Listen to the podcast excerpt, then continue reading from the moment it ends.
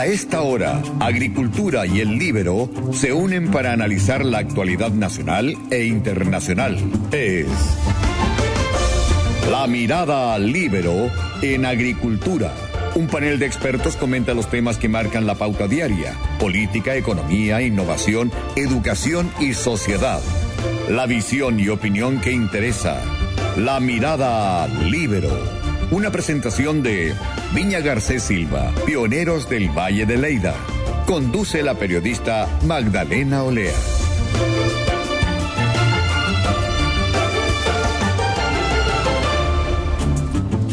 Cuando el país estaba concentrado en las cifras de contagios y de camas críticas por la pandemia, otros números generaron perplejidad en el mundo político y acapararon las conversaciones de comienzo de semana el liderazgo presidencial de Pamela Giles en la encuesta Academ.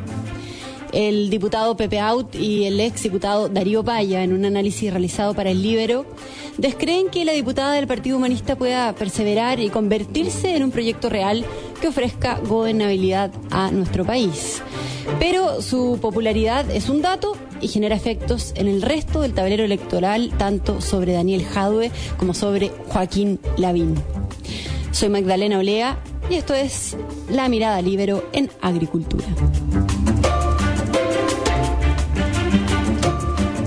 Buenos días conectados vía streaming con la economista, columnista Cecilia Cifuentes y también con el analista político y columnista Patricio Navia. Muy buenos días a los dos, los estoy mirando vía streaming. ¿Cómo están? Buenos días, Maida. Buenos días, Patricio. Muy bien por acá. Hola, buenos días. Saludos desde un ya más primaveral Nueva York. Mira, a ver, eh, partamos con el, con, el tema internacional. Justamente tú, Pato, que estás desde Nueva York, eh, que tienes una mirada más global. Eh, comenzando con las elecciones del domingo en Perú y en Ecuador, la noticia quizás más llamativa y que ha sido bien comentada fue el triunfo de Guillermo Lazo, ¿cierto? El candidato de la centro derecha, que impidió el regreso al poder de, la izquierda de corte chavista, porque le ganó al correísta Andrés Arauz con el 52, con 48% de, de los votos. Y en Perú, eh, como bien sabemos, Pedro Castillo se consolidó en el primer lugar y Keiko Fujimori en el segundo, así que pasan a segunda vuelta. Quiero saber eh, tu mirada, cómo lo interpretas, Pato, qué lecciones también nos deja en Chile, que estamos en un proceso electoral también. Sí, yo creo que hay dos cosas que tienen que ver con América Latina y otras que tienen directa relación también o aplicación más bien a Chile. Una de las cosas que tiene que ver con América Latina es que en América Latina la historia parece que se repite y termina siendo circular, ¿no? Porque al final la decisión de los ecuatorianos fue un plebiscito sobre Rafael Correa, que llegó al poder en 2006 y que 15 años después sigue siendo un factor central, constituyente de la política ecuatoriana. Andrés Arauz era el candidato de Correa, electo por Correa, que no tenía grandes credenciales propias, sino que había sido muy leal a Correa, y como Correa había escogido hace cuatro años a Lenín Moreno como su candidato y después se pelearon, esta vez Correa quiso escoger un candidato presidencial que sí le fuera leal y al final la campaña fue más bien sobre, sobre Correa y terminó ganando Lazo, no tanto porque Lazo entusiasmara mucho, había sido candidato dos veces y no es un tipo muy carismático, no es muy, no es muy atractivo, hay eh, grandes dudas sobre su liderazgo y de hecho en primera vuelta sacó una votación menor que la que había sacado hace cuatro años, eh, pero fue un voto más bien anticorrea y eso hizo que los ecuatorianos dijeran saben que démosle una oportunidad a Lazo porque no nos gusta mucho Correa. Entonces, la, izquierda en Ecuador, como en otros lugares, aunque también le pasa a la derecha en otras partes, no puede eh, dejar atrás el pasado y, el pasado siempre vuelve y se convierte en un elemento eh, súper importante. Y algo parecido pasó en el Perú. O sea, vamos a tener una segunda vuelta en el Perú entre un apologista de Sendero Luminoso, la guerrilla de los años 80 que tuvo la, democracia, la institucionalidad en Perú contra las cuerdas, y contra la hija del dictador que terminó por destruir a Sendero Luminoso, que terminó por tomar presos a los líderes de Sendero Luminoso. Y 30 años después tenemos a un apologista de Sendero y a la hija del dictador que hizo carrera política propia, que ha sido dos veces candidata presidencial antes, que fue electa al Congreso en 2011 con la, perdón, en 2006 con la primera mayoría de los eh, de los votos, pero que sigue siendo teniendo el apellido Fujimori. Entonces, da la impresión de que Perú, que le había ido tan bien, que parecía que las cosas funcionaban tan bien, de pronto como que pasa algo y se encuentra de nuevo en los 90 en esta disputa de si Sendero estuvo bien o Fujimori estuvo bien en, en esta pelea, en esta disputa que terminó por em, con la victoria de Fujimori eh, un periodo autoritario eventualmente la recuperación de, la democracia, pero de nuevo estamos retrocediendo 30 años, los peruanos nos están mirando hacia adelante y nos está discutiendo cómo va a salir el país de la crisis, cómo se va a construir mejor institucionalidad y cómo se va a construir un sistema de partidos que permita que esto funcione mucho mejor. Quien quiera ganar en el Perú va a enfrentar un Congreso ultra fragmentado y por cierto, cierro con esto, para todos aquellos que dicen que Chile debería tener un sistema semipresidencial con más fuerza para el Parlamento, bueno, el ejemplo en América Latina es Perú. Perú tiene un sistema menos eh, presidencial con el Parlamento con bastante fuerza y miren cómo les va. O sea, la evidencia nos muestra que avanzar en esa dirección es una pésima idea. Claro, el, de toda, o sea, el, panorama en el fondo para Perú es bien complejo lo que se ha comentado porque pasaron la segunda vuelta, como tú dices, Pato. En el fondo Pedro Castillo, que es de la izquierda radical, y Keiko Fujimori, que es de derecha, pero conservadora, pero bien populista también. Eh, y, en el fondo este es un contexto en donde, lo hemos comentado, las democracias se encuentran amenazadas, el populismo es una realidad que se ha instalado en países muy distintos en el mundo, y en ese sentido para Chile eh, el desafío es, grande, mirando por supuesto Ecuador y a Perú. Em, hay que considerar también el tema de la pandemia, que ha generado una crisis económica súper devastadora, eh, lo que a América Latina lo deja en una situación muy aguda, muy preocupante, y lo que proporciona terreno fértil para populismo y para estas políticas más demagógicas. No sé, Cecilia, ¿cómo lo, lo miras tú? Mira, yo, yo quiero sumar al muy buen análisis de Patricio, que comparto bastante, eh, que más allá de esta noticia positiva, a lo mejor que en Ecuador no haya triunfado eh, la izquierda más chavista, que creo que es el elemento positivo que uno puede destacar, la verdad que en el trasfondo de esto lo que se demuestra es lo complejo y lo difícil que es la situación en América Latina. Eh, nosotros ya antes de la pandemia, América Latina es la región que menos estaba creciendo en el mundo, es la región que menos invierte en el mundo, considerando incluso África. África estaba creciendo más que América Latina antes de esta pandemia. Eh, América Latina es la región más afectada del mundo por esta crisis. Y, y, al final lo que uno se encuentra con, con este, estos eventos electorales, sobre todo lo que está pasando en Perú, es que la causa de fondo de los problemas que tenemos como región en América Latina está en el tema institucional. Eh, Perú es un país que, uno podría decir que en lo económico lo ha hecho relativamente bien, pero en lo institucional es bastante desastroso. Y finalmente, sin instituciones, los países no logran eh, desarrollarse en forma permanente. Yo creo que como nosotros como país tenemos que ver lo importante que son las instituciones sólidas, lo importante que son los partidos políticos, lo importante es que son los equilibrios eh, que se definan y en eso estoy de acuerdo con Patricio. Eh, uno de los problemas institucionales que hay en Perú es, el, es tener este, esta especie de régimen presidencial, pero con poderes muy grandes al Parlamento, eh, y, creo que esa, o sea, esa es una de las causas que está detrás de todos los problemas que ha tenido Perú en lo institucional en los últimos años. Muy, muy complejo el escenario, el escenario en Perú, la verdad, porque como decían, ninguno de los dos candidatos por supuesto Castillo menos todavía, pero asegura que Perú enfrente los problemas institucionales que tiene. Y eso es preocupante. Y en Chile, ¿cómo, cómo es la situación? Eh, por ejemplo, el tema de los populismos eh, surgidos de la pandemia, de la situación económica, ¿qué pasa, por ejemplo, con los candidatos presidenciales o los candidatos que apoyan el tercer retiro de los fondos de pensiones, pese a que es inconstitucional, que ofrece, o que, que ofrecen ayudas, bonos, que presionan, que critican al gobierno, o que proponen estas ideas bien novedosas como, no hemos comentado, el royalty a la minería, incorporar a los trabajadores de los directorios, en fin, hay un montón de propuestas. ¿Eso es populismo? ¿Eso es algo además que empapa a América Latina en general, en esta situación tan compleja que estamos viviendo? ¿Pato? Sí, bueno, pero la tentación populista va por todos lados, ¿no? Todo el mundo ofrece soluciones porque al final para ganar elecciones hay que sacar una mayoría de los votos y eso inevitablemente supone que tienes que llegar a votantes que están más allá de tu sector y en el caso de Chile a votantes que en general no se identifican con ningún sector. Entonces toda la gente promete cosas. En el proceso de la convención constituyente todos están prometiendo cosas, incluso los candidatos de derecha en las Condes, digamos, que es el distrito más seguro para la derecha, están prometiendo ampliar los derechos y hacer crecer al Estado sin explicar muy bien cómo van a pagar por eso.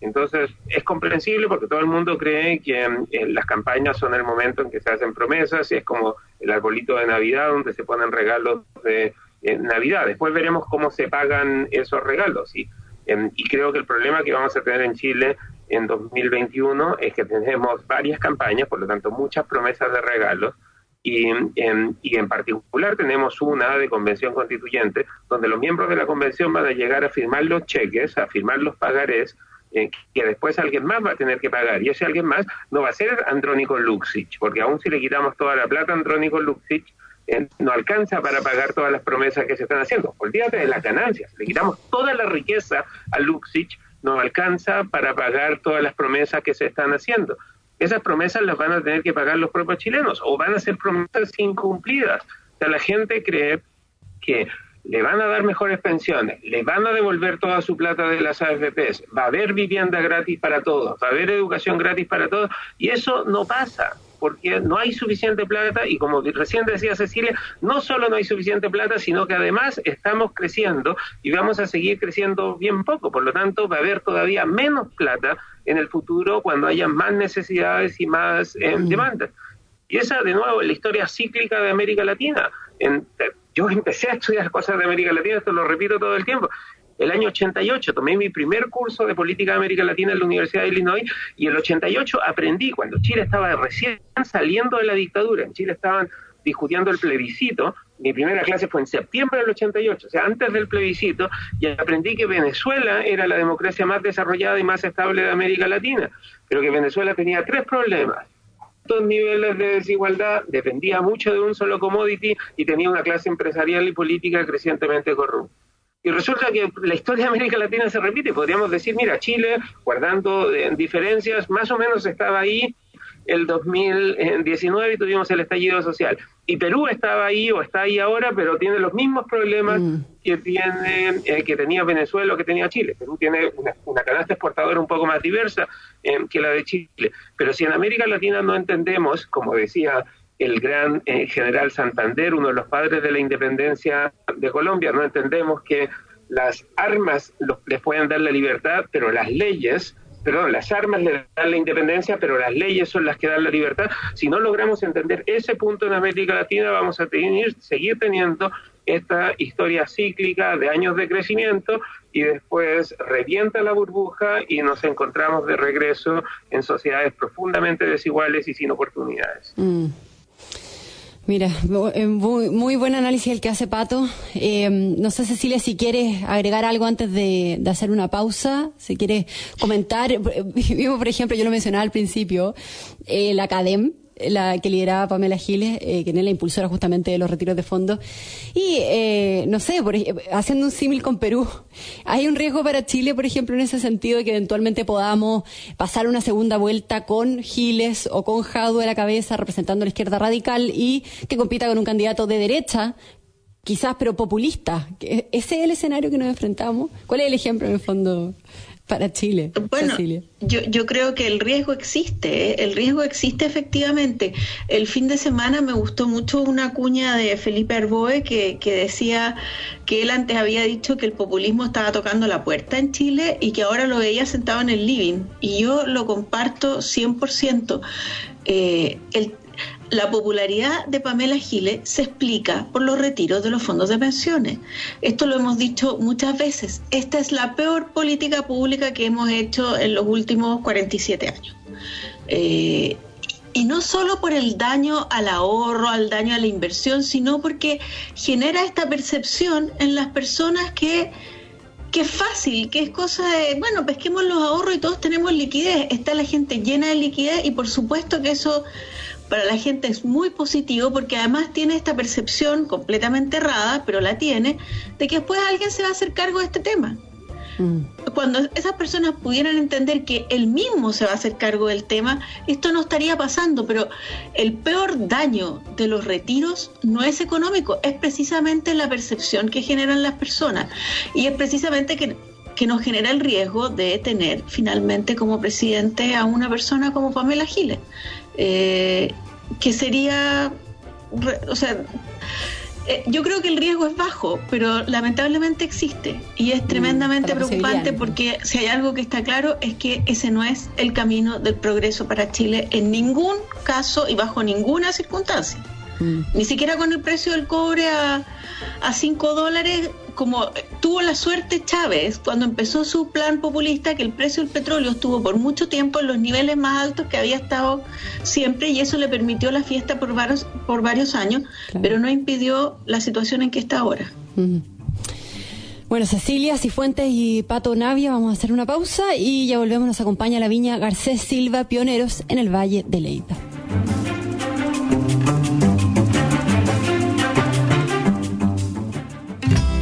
Garcés Silva es pionera en el Valle de Leiga, un lugar marcado por la influencia del Océano Pacífico y la corriente de Humboldt. Amaina es un vino con vista un vino único e icónico de clima frío, resultado de años de dedicación y esfuerzo por producir sustentablemente y en armonía con el medio ambiente. Los vinos Amaina son elegantes, complejos y de una alta concentración de sabores, siendo un referente y toda una experiencia para los amantes del vino. Hola, Gata. Te veo complicada con el agua. ¿Qué onda? Ay, sí, quiero sacar agua, pero me da un poco de susto. ¿Todos ponemos nuestros vasos ahí? Relájate. Los dispensadores Quality Water tienen luz ultravioleta y BioCoat, que eliminan 99% de virus y bacterias en las superficies. Sacar agua aquí es súper seguro. Además, puedes tener la misma máquina en tu casa. Quality Water Service es agua pura y segura con soluciones para la oficina y el hogar. Dispensadores de agua con la mejor tecnología y certificación C. Pide tu prueba gratis ahora. qualitywater.cl No bajemos los brazos. Sigamos dando este gran salto en prevención junto a Mutual de Seguridad y súmate para seguir aprendiendo a vivir y trabajar con el coronavirus. Entra a mutual.cl, conoce el plan integral, más prevención para un nuevo contexto y junto a empresas y trabajadores evitemos el contagio de COVID-19. Este salto lo seguimos dando juntos con Mutual de Seguridad. Las mutualidades de empleadores son fiscalizadas por la Superintendencia de Seguridad Social www.suceso.cl. Comience marzo con la tranquilidad de saber que su empresa cuenta con la asesoría especializada que necesita para crecer. Confíe a CIFNEG la gestión tributaria, laboral, legal y contable de su compañía, mientras usted solo se enfoca en consolidar su negocio y proyectarlo al futuro. Conozca nuestros servicios en www.cifneg.cl o llámenos al 22 303 9900 CIFNEG Consultores, integrando soluciones, expertos en asesoría contable, tributaria, laboral, auditoría y legal.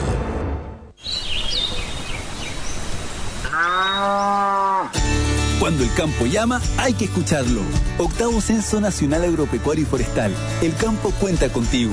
Tus datos son claves para conocer las necesidades agrícolas y forestales, dando mejor uso de los recursos públicos. Entre marzo y junio de 2021. Más información en www.censoagropecuario.cl. Organizan INE y ODEPA.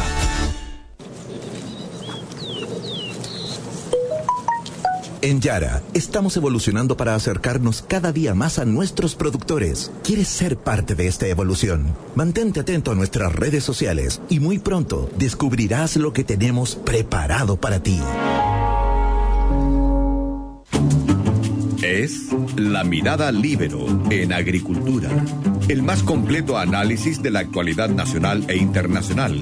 Conduce la periodista Magdalena Olea.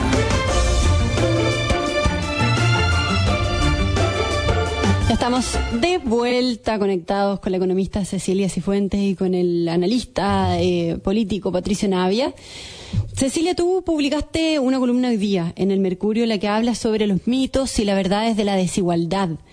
Esto se empalma quizás con toda una discusión que se ha generado en Chile por la, por la lista digo, de, de Forbes que demostraba el aumento en el ingreso de algunos chilenos los que apareció el presidente Piñera, en fin. ¿Nos puedes compartir eh, un poquito tu mirada eh, sobre el, tema de la desigualdad y sobre los mitos que hay al respecto? Sí, mira, lo primero que, que me gustaría decir es que obviamente un problema más complejo que la desigualdad es la pobreza. Eh, porque finalmente cuando uno piensa que, está, que, la desigualdad genera problemas, normalmente uno los describe y están asociados a problemas de pobreza. Y por lo tanto eso es lo primero que, que uno debería enfrentar. Ese tema es más grave. Ahora, es verdad que también la desigualdad elevada de ingresos genera un problema de cohesión social y yo creo que, que, es necesario como país avanzar en reducir la desigualdad. Pero para lograr eso tenemos que ver cuáles son las causas. Y ahí es donde me parece que el análisis es errado, porque se, le echa la culpa básicamente a dos temas, al modelo, que el crecimiento mm. solo llega a los ricos, y a que hemos sido fiscalmente muy responsables y por lo tanto no hemos gastado lo suficiente. Bueno, y las dos cosas son falsas. Y, y es cosa de mirar los datos en esto. O sea, esto de que el crecimiento solo llega a los ricos, la verdad que si uno ve que el Gini ha caído, o sea, la desigualdad ha disminuido, matemáticamente la única forma para que la desigualdad disminuya es que el crecimiento llegue en mayor proporción a los sectores de bajos ingresos que a los de altos. Entonces es falso y es mentira que el ingreso solo, o sea, que el crecimiento solo llega a los ricos. Los datos no lo demuestran. Y lo mismo con el tema del gasto público. El gasto social ha crecido en Chile en los últimos 30 años casi el doble de lo que ha crecido el PIB. Entonces no es un tema de que no hemos destinado recursos. Hemos destinado muchos recursos. El problema es cómo se están gastando. Y ahí están las fallas. Y creo que también hay un, hay un tema bien complejo en términos de, de la calidad de vida de sectores de ingresos altos y sectores de ingresos bajos que está reflejado en nuestra política de gasto municipal. Los municipios ricos gastan 10 veces por habitante lo que gastan los municipios pobres. Entonces, eso es política pública, eso no es modelo de mercado en el fondo. ¿Por qué se da esa disparidad? ¿Por qué se da esa desigualdad? Entonces, mm. creo que tenemos que tratar de enfrentar la desigualdad, pero tenemos que ver cuáles son las verdaderas causas. Y creo que la discusión está muy centrada en causas inventadas o falsas o que se eh, consideran como causas para lograr determinadas agendas políticas. Claro, y eso es lo que puede influir en el fondo la convención constituyente, la discusión que se da ahí para elaborar la nueva constitución para Chile. O sea, en el fondo, este tema de la desigualdad podría eh, empapar la discusión constitucional. ¿Cómo lo, lo miras tú? claro, ese es el riesgo también. Patricio. Sí, yo estoy de acuerdo con Cecilia en que la pobreza es un tema más importante, pero también me parece que es importante la percepción de desigualdad, no solo la desigualdad real que la medimos. Y los datos nos muestran que en Chile la percepción de desigualdad ha empeorado. La gente percibe que somos más desiguales, aunque los datos muestren que de hecho la desigualdad ha disminuido, ha disminuido un poco seguimos siendo uno de los países más desiguales dado nuestro nivel de desarrollo, ¿no? Mientras más desarrollados son los países, en general ser menos desiguales, pero Chile se desarrolló bastante y tienen niveles de desigualdad que para su nivel de desarrollo siguen siendo relativamente altos. No somos el país más desigual del mundo, no somos el país más desigual de América Latina, ni siquiera somos el país más desigual de la OSD, aunque pero la gente percibe que somos más desiguales de lo que la gente quisiera en que fuéramos. Y ese es un problema. Ahora, a mí me parece que ese problema se ve exacerbado por el proceso constituyente, porque el proceso constituyente va a prometer, va a prometer, va a ser un equeco, un arbolito de Navidad lleno de regalos, va a prometer que va a terminar con la desigualdad. Y la desigualdad no se termina con promesas, la desigualdad se termina con crecimiento económico y políticas de redistribución. En Chile tenemos más y mejores políticas de redistribución, pero el Estado sigue siendo demasiado grande, se gastan demasiado, demasiado dinero del Estado en sueldos de personas y no en subsidios directos a la gente que más lo necesita y no crecemos lo suficiente. Nuestro problema ahora no es que no tengamos políticas redistributivas, sino que no tenemos suficiente crecimiento. Y sin crecimiento no hay empleo, no hay mejores salarios y no hay más oportunidades para la gente que está entrando al mercado laboral. Y además tenemos más problemas, ¿no? Tenemos una población migrante que ha crecido mucho, que normalmente entra en la parte inferior de la, del eh, los niveles de ingreso y por lo tanto le pone presión a la baja a los salarios, porque pues, entran a competir por los salarios, por los trabajos de menores ingresos. Todos esos problemas son problemas con los que ahora tenemos que vivir, o sea, no vamos a poder llegar y expulsar a los inmigrantes, eh, sino que tenemos que enfrentar un desafío que es todavía mayor, que es generar mayor crecimiento. Y todo lo que estamos haciendo hoy en Chile es cosa de mirar lo que dicen la campaña por las para los miembros de la Convención Constituyente. Todo el mundo habla de distribuir. Todo el mundo habla de derechos sociales. Nadie está diciendo cómo vamos a volver a crecer al 5 o al 6%, de tal forma que generemos suficiente riqueza para repartir mejor. Hay más gente sentada a la mesa, la torta es más chica y por lo tanto es difícil que todos tengamos un pedazo más grande de la torta. E insisto en el punto, si queremos quitarle toda la plata a las siete familias más ricas del país, pues eso nos alcanza para una fiesta de un año y después al siguiente año nos quedamos, en esencia, matamos la gallina de los huevos de oro y nos comemos la gallina. Entonces, si no entendemos que tenemos que cuidar la gallina, hacer que tenga más gallinitas para que haya más huevos de oro, eh, no vamos a solucionar este problema. Y me da la impresión de que la gente está pensando en una fiesta, o sea, tipo retiro de las AFP. Nos gastamos toda la plata de las AFP, lo pasamos súper bien, pero mientras más... Em, intensa sea la fiesta, más dura es después la resaca. claro, eh, sí, y, en el fondo, eh, y la Cecilia, tú, también lo comentas en, tu columna, en el fondo, se podrían producir más intentos, por ejemplo, por darle em, más atribuciones, más poder al Estado para que intervenga, para que sea más grande. Hay un montón de cuestiones que se podrían producir en la discusión que se nos avecina en Chile y que se sustentan quizás de este tema de la desigualdad y, y de los mitos que ustedes plantean. Sí, y hay un punto que, que cuando uno mira eh, causas de la desigualdad, porque normalmente aquí lo que se trata de corregir es el resultado. Y se dice, bueno, corrijamos los resultados y démosle más ingresos a los que tienen menos. Pero la verdadera solución es ver cuáles son las causas. Y hay una desigualdad en Chile que es muy marcada y de la que se habla muy poco, que es la desigualdad de acceso al mercado laboral formal. Y lo que muestran los datos, por ejemplo, es que en el 10% más pobre, solo el 7% de las mujeres tiene un empleo formal y solo el 10% mm. de los hombres tiene un empleo formal. En cambio, en el 10% más rico esas cifras son de 60%. ¿Por qué los sectores de bajos ingresos no logran tener empleos formales? Eso es lo que nos tenemos que preguntar. ¿Qué falta? Falta capacitación, son muy rígidas las normativas, no tienen las herramientas suficientes o es la política social la que está generando eso, porque cuando la gente se formaliza pierde subsidios, pero eso es súper grave porque una persona cuando entra a trabajar al mercado formal puede ser que entre ganando el salario mínimo, pero ya tiene seguridad social, que es un tema muy importante, tiene salud y previsión. Y lo otro es que está en una empresa en la que tiene posibilidades de aumentar su capital humano, de aumentar su, su capacitación. El trabajo informal, en general, pensemos por ejemplo en la persona, que yo les digo los aleteadores, los que te ayudan a estacionar el auto que puede ser que no tengan ingresos tan bajos, pero ¿cómo aumentan su productividad esos trabajadores? Ese tipo de trabajo no les genera herramientas para que el día de mañana tengan una mejor situación. Entonces aquí hay un tema súper relevante del mercado mm. laboral que yo creo que tiene que ver con rigideces y con la normativa laboral que está haciendo una causa importante de desigualdad y que nunca se mira son ese tipo de cosas las que yo creo que tenemos que entrar más al detalle a ver eh, para solucionar este tema. Claro, sobre todo con la pandemia, que realmente ha provocado una diferencia importante con las mujeres que han se visto muy perjudicadas y muchas se han debido quedar en, sus casas y ellas han tenido que asumir este rol de cuidar a los hijos, en fin, eh, que es bien muchas veces muy incompatible con los trabajos. Patricio Navia, Cecilia Cifuentes, nos despedimos. Muchísimas gracias, como siempre, por haber estado en este panel acá en Mirada Libero. Les, les mando un abrazo grande y muy buena semana a los dos.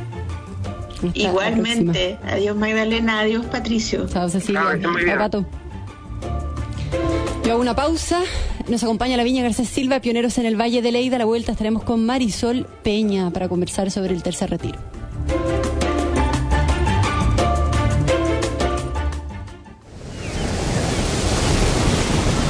Sauvignon Blanc es una variedad que muestra su mayor expresión en valles de clima frío, donde alcanza su mayor potencial aromático y equilibrada acidez. Fue la primera variedad que se plantó en el Valle de Leida, en Viña Garcés Silva. Su terroir único con vista al mar, enfriado por las brisas marinas del Océano Pacífico, dan origen a vinos elegantes y aromáticos que te harán viajar por la costa, sentir la leve brisa del mar y la fuerza del oleaje. Ideal para acompañar mariscos, ostras o pescados suaves.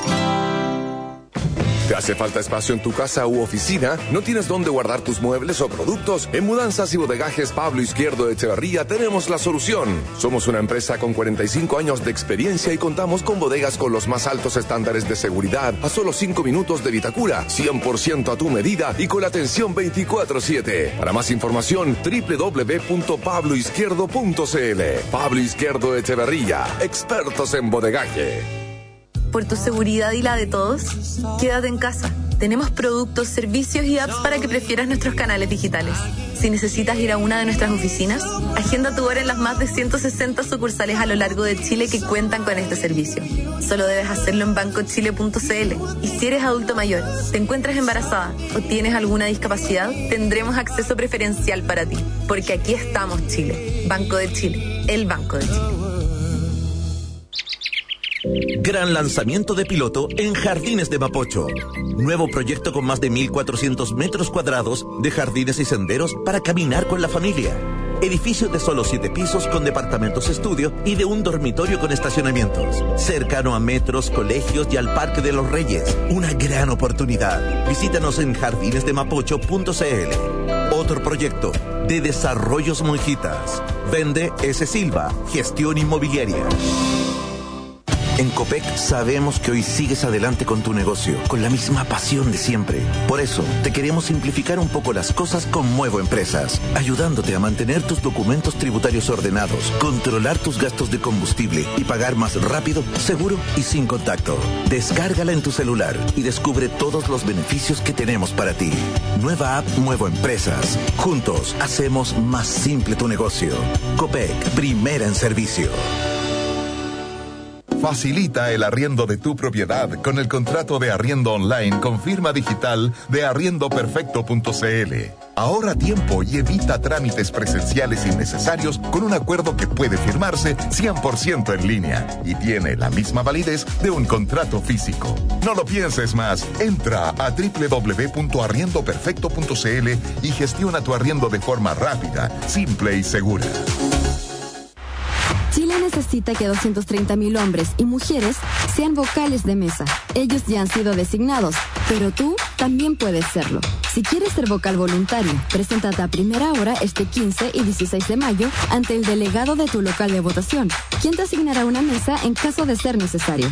Todo lo que debes saber está en cervel.cl o llamando al 606.166. Y recuerda que tú eliges cuándo votar, el 15 o 16 de mayo. Tu voto es importante. Infórmate y participa. Servicio Electoral de Chile. CERVEL. Es La Mirada Libero en Agricultura. El más completo análisis de la actualidad nacional e internacional. Conduce la periodista Magdalena Olea. Ya estamos de vuelta conectados ahora con la expresidenta del Tribunal Constitucional, Marisol Peña, además académica de la Universidad Católica, y quien está haciendo una clase de Derecho Constitucional justamente en estos momentos, además mientras conversa con nosotros. Marisol, muy buen día, ¿cómo estás? Hola Magda, ¿cómo estás? Muy buenos días, buenos días a todos los auditores de La Mirada Libero. Muchas gracias. Marisol, gran desafío. Eh, va a representar al gobierno con el, con el tercer retiro. Tú ya te has manifestado en contra de este retiro en varias ocasiones. Eh, me gustaría que nos contaras sobre este desafío que te encomendó el gobierno. Bueno, en primer lugar me siento muy honrada porque pienso que desde el punto de vista constitucional este encargo profesional que me ha hecho el gobierno nos abre la posibilidad de plantearle al Tribunal Constitucional uno de los temas de mayor relevancia hoy día en el derecho constitucional en el mundo. Tal como lo comentábamos recién con los alumnos del curso de Derecho Constitucional de la Universidad Católica, se abre aquí la interrogante acerca de si pueden existir normas constitucionales que sean inconstitucionales. O dicho de otra manera, si una reforma constitucional podría llegar a vulnerar la propia constitución, lo que podría parecer, ¿verdad?, eh, una redundancia o, o una suerte de cacofonía, pero en realidad tiene una connotación muy profunda. Mm. Recordemos, Marisol, que el Tribunal Constitucional ya se manifestó, declaró inconstitucional el, segundo retiro, pero si bien uno pensaría que, eso hace que de cierta forma sea más fácil el camino del gobierno para este tercer retiro, no es así porque esta vez los parlamentarios pretenden modificar artículos permanentes de la Constitución y no eh, uno transitorio. Te pregunto, ¿este tercer retiro abre más incertidumbres jurídicas que el segundo? A ver, yo creo que respecto de lo que tú planteas, Magdalena, es importante que nuestros auditores tengan claro que el escenario en el cual el gobierno acudiría esta semana, según han informado las autoridades del Tribunal Constitucional, es un escenario bien diferente a aquel que se configuraba a fines del año pasado cuando se dicta justamente la sentencia ROL 9797 del 30 de diciembre que resolvió la inconstitucionalidad de una reforma que permitía el segundo retiro de fondos previsionales. ¿Y por qué digo que este es un escenario diferente? En primer lugar, porque no nos olvidemos que en ese momento, pese a estarse tramitando una reforma constitucional que permitía un segundo retiro de fondos previsionales y encontrándose en el trámite de comisión mixta, el gobierno eh, presenta un mensaje presidencial que significó que paralelamente se estaba tramitando una ley que permitía ese segundo retiro de fondos previsionales, lo que finalmente se materializó. Vale decir, el objetivo de la reforma constitucional igualmente tuvo lugar, pero de acuerdo a lo que prevé la Constitución, por una ley cuya iniciativa exclusiva corresponde al presidente de la República. Ese es el primer eh, aspecto en el cual el escenario actual es distinto. Y en segundo lugar, como tú bien apunta, aquí hay varias mociones parlamentarias ya presentadas que apuntan a modificar eh, la Constitución para permitir un tercer retiro de fondos previsionales, unas a través de disposiciones transitorias, o sea, usando el mismo mecanismo que se impugnó ante el Tribunal Constitucional a fines del año pasado, pero hay otras moción incluso muy interesante la presentada ayer tarde por los diputados Vaca y Walker, que introducen modificaciones a la parte permanente de la Constitución, particularmente al derecho a la seguridad social, para permitir el tercer retiro de fondos previsionales. Luego estamos frente a un escenario jurídico y político muy distinto al del año pasado. Claro, le confiere en el fondo iniciativa al Congreso para autorizar retiro cuando haya estado de catástrofe y regular temas de seguridad social siempre que no haya un costo fiscal directo asociado a través de lo que tú nos comentas, Marisol Peña, em, eh, a través de esta indicación sustitutiva. Ahora, esta es una estrategia, eh, estrategia justamente para evitar una objeción en el Tribunal Constitucional. ¿Qué te parece a ti esta indicación anunciada ayer, tarde? Eh, lo que busca es modificar las actuales atribuciones que tiene el presidente en los estados de excepción constitucional y que el Congreso se arrogue facultades que son propias del Ejecutivo. Bueno, a mí desde luego lo que me parece em, más relevante destacar hoy día y sin adelantar argumentos de lo que podría ser una presentación del gobierno eh, impugnando estas, estas iniciativas de reforma constitucional, a mí me parece que hay un evidente y, absoluto eh, propósito confesado de eh, poder sortear, como lo han dicho los parlamentarios con ese término, la sentencia del Tribunal Constitucional ROL 9797. Y esto quisiera enfatizarlo porque en los países eh, que tienen una tradición constitucional absolutamente asentada, como es el caso de Alemania, no cabe ninguna duda, y así lo dice la ley orgánica del Tribunal Constitucional Federal de Alemania, no cabe ninguna duda que las sentencias del Tribunal Constitucional son vinculantes y son obligatorias en su cumplimiento respecto a todos los órganos del Estado. Me pregunto si estuviéramos en Alemania, entonces si podríamos estar diciendo tan abiertamente que se trata de sortear lo decidido por una sentencia del Tribunal Constitucional. Hay aquí, en primer lugar, mm. un hecho bastante inédito. Y quiero recordar algo que pocos saben, y es que cuando se discutió el proyecto de nueva ley orgánica del Tribunal Constitucional, tramitación que duró desde el 2006 hasta el año 2010, el Ejecutivo, en otras palabras, el presidente Lago, había introducido en el proyecto de ley orgánica una norma que decía las sentencias del Tribunal Constitucional son vinculantes para todos los órganos del Estado.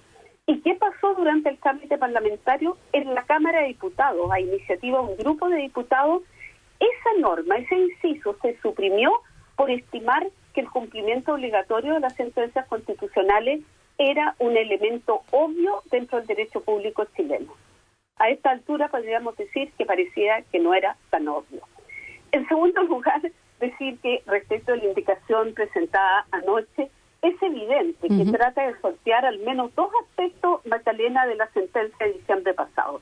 Primero, que se trate de una materia, de regular una materia de iniciativa exclusiva al presidente y por lo tanto habría que conferirle, se piensa, por la misma constitución atribuciones expresas al Congreso en materia de seguridad social y de gasto público.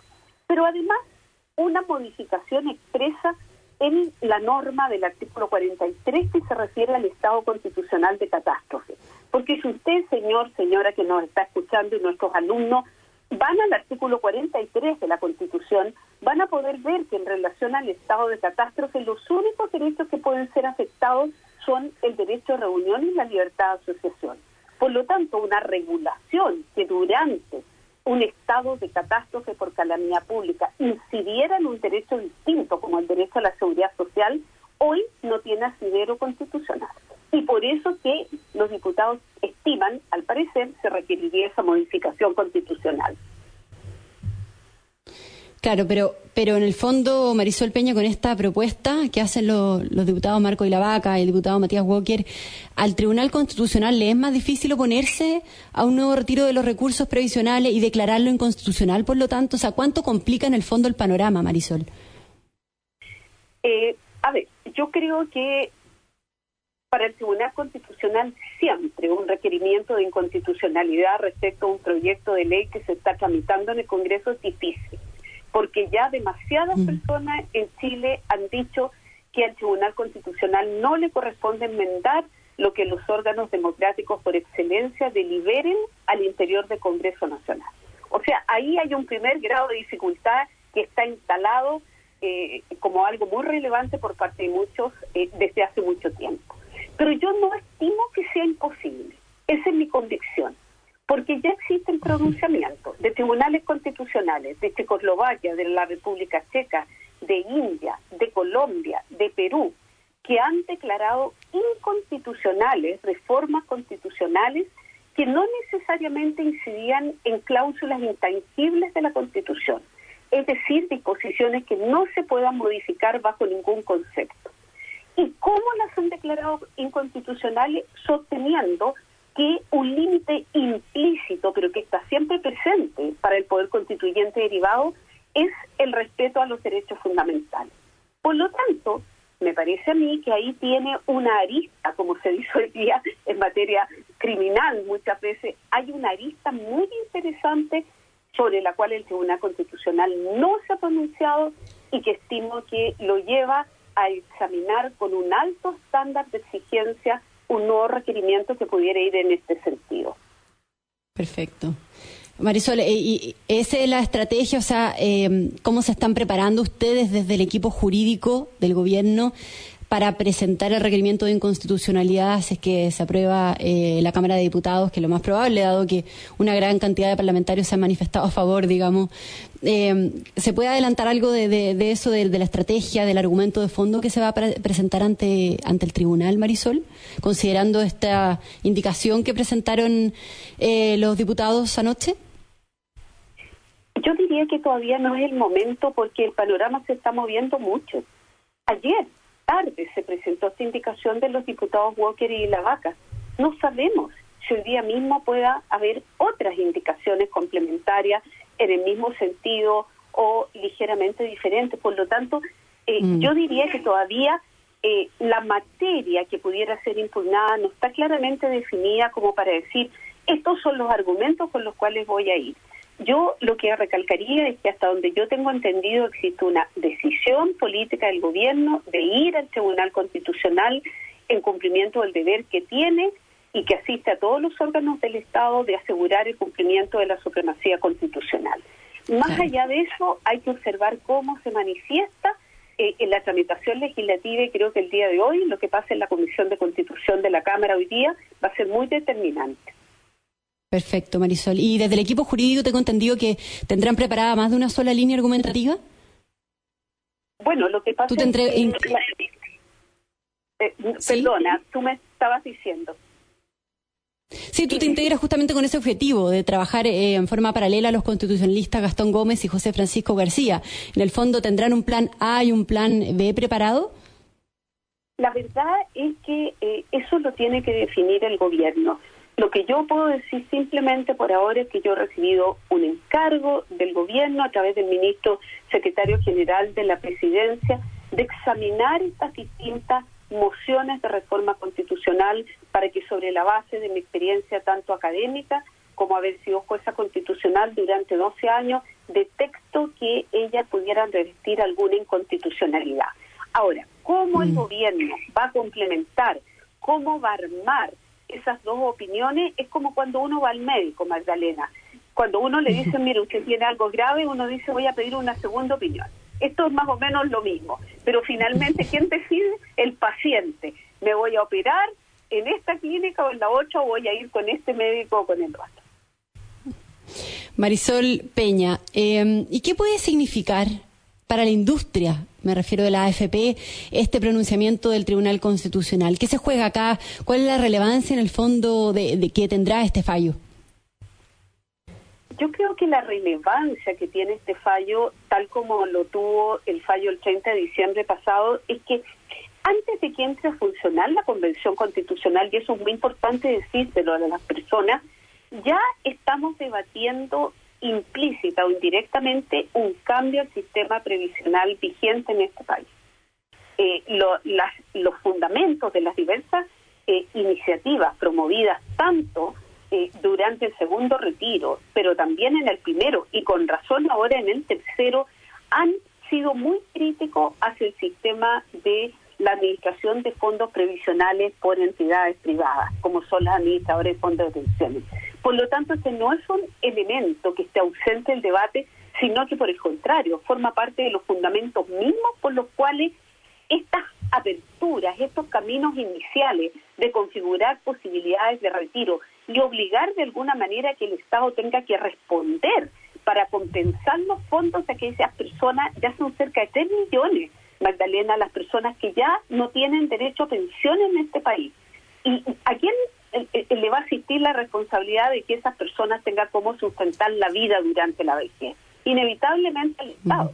En consecuencia, aquí estamos hablando de impactos profundos para la industria de las AFP, pero ciertamente para el Estado y para el principio de responsabilidad fiscal. Claro, o sea, si, el tribunal se pronunciara en contra, Marisol, eso significa que van a seguir con los retiros de fondo. O te hago la pregunta al revés: si se pronuncia a favor, entonces se frena eh, este tipo de, de iniciativa definitivamente es que justamente podría ser una conclusión. Yo no, no me atrevo a señalar exactamente los efectos ni los términos de una sentencia, pero yo creo que es un efecto posible. Un efecto posible que aquí se abriera una especie de compuerta para seguir avanzando o al revés para frenar el avance de proyectos de este tipo. Claro. Marisol Peña, eh, te hago la última pregunta antes de despedirnos. Eh, esto ocurre en un, en un escenario bien complejo en el que se encuentra a nivel interno en el tribunal, con el peligro de que incluso María Luisa Abraham pueda no estar en las próximas semanas y que entonces la votación de 5 contra 5 de diciembre pasado, que precisamente dirimió ella como presidenta, hoy no pueda resolverse. Eh, ¿Tú cómo ves en ese sentido el escenario para el gobierno en el Tribunal Constitucional? Yo no soy quien para pronunciarme sobre lo que pasa internamente en los conflictos del tribunal, pero sí podría decir que si me toca alegar ante el Tribunal Constitucional, entiendo que voy a alegar ante el Tribunal Constitucional con 10 miembros y espero que sea definido por quien actualmente es el secretario. Perfecto. Marisol Peña, muchísimas gracias por haber conversado acá en La Mirada Libero, como siempre Un placer, Marisol, eh, tenerte acá. Mucho éxito con este gran desafío, esta gran responsabilidad eh, que tienes defendiendo al, al gobierno en el tema del tribunal. Y un abrazo muy grande para ti también, Magdalena, y de paso que no me amenacen por Twitter porque eso no corresponde en democracia. Así que un gran abrazo. Marisol, muchas gracias. Hasta la próxima. Yo también me despido del programa. Eh, a todos los auditores los invito a seguir en sintonía en Radio Agricultura. Y eh, ahora viene el programa del Chechurane Conectado. Nosotros nos vemos mañana. Fue La Mirada Libero en Agricultura. Una presentación de Viña Garcés Silva, pioneros del Valle de Leida. Conducción, Magdalena Olea. Producción, Doris Mora.